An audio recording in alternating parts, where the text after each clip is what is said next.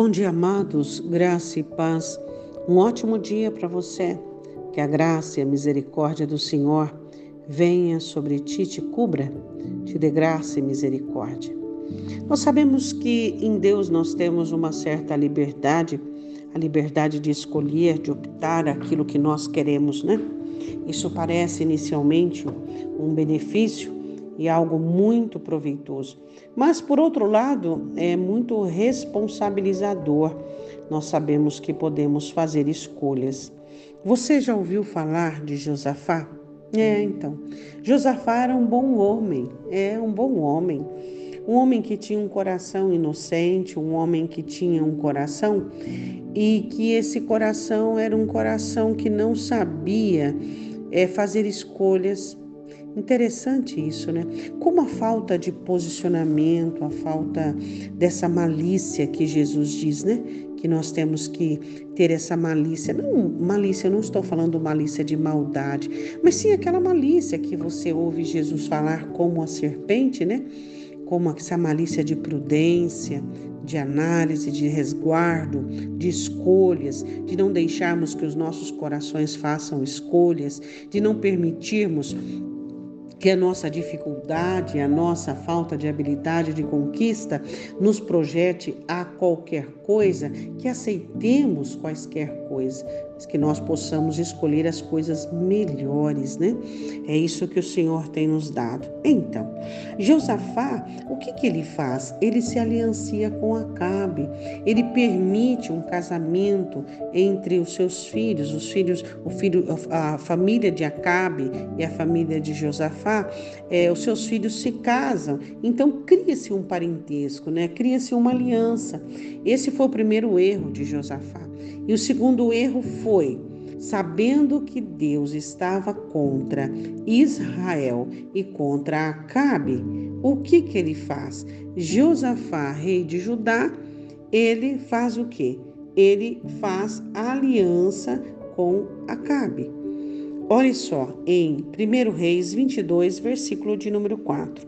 Então perguntou a Josafá, e isso acabe perguntando para ele: Irás tu comigo a peleja a Ramote de Gileade?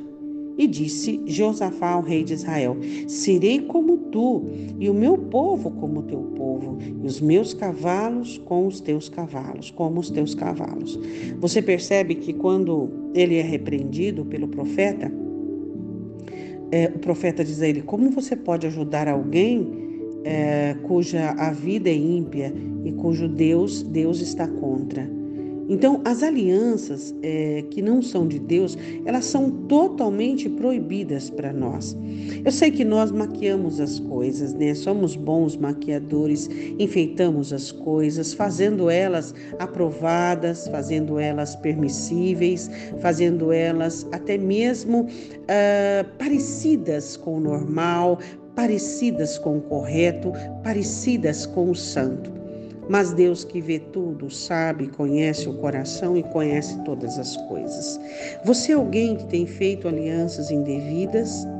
Quantos de nós temos sofrido por causa das alianças? Eu tenho certeza que você já sofreu inúmeros golpes na sua vida por aliança indevida. Eu acredito também que você criou uma cautela com respeito a isso. Você sabe ter amizade sem alianças?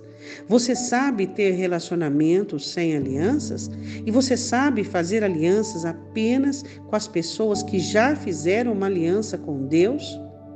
Então, essa é a solução e essa é a saída. Faça aliança apenas com pessoas que já fizeram aliança com Deus. Essas alianças, sim, são permitidas, mas se você fizer aliança com pessoas que não fizeram aliança com Deus, certamente você será alguém que vai sofrer o dano. Oremos, Pai. Queremos que o Senhor nos dê sabedoria, nos dê direção, tira de nós, ó Deus, todo o contexto que nos faz formar alianças indevidas, alianças que nos vão fazer sofrer, que vão defraudar a nossa alma, que vão trazer dano à nossa história. Perdoa-nos por todas as vezes, ó Deus, que fizemos isso. Fizemos alianças indevidas e o Senhor simplesmente permitiu as nossas escolhas porque nós não optamos em ouvir Sua voz, mas era o nosso coração quem comandava, era a nossa razão quem dizia o que era certo.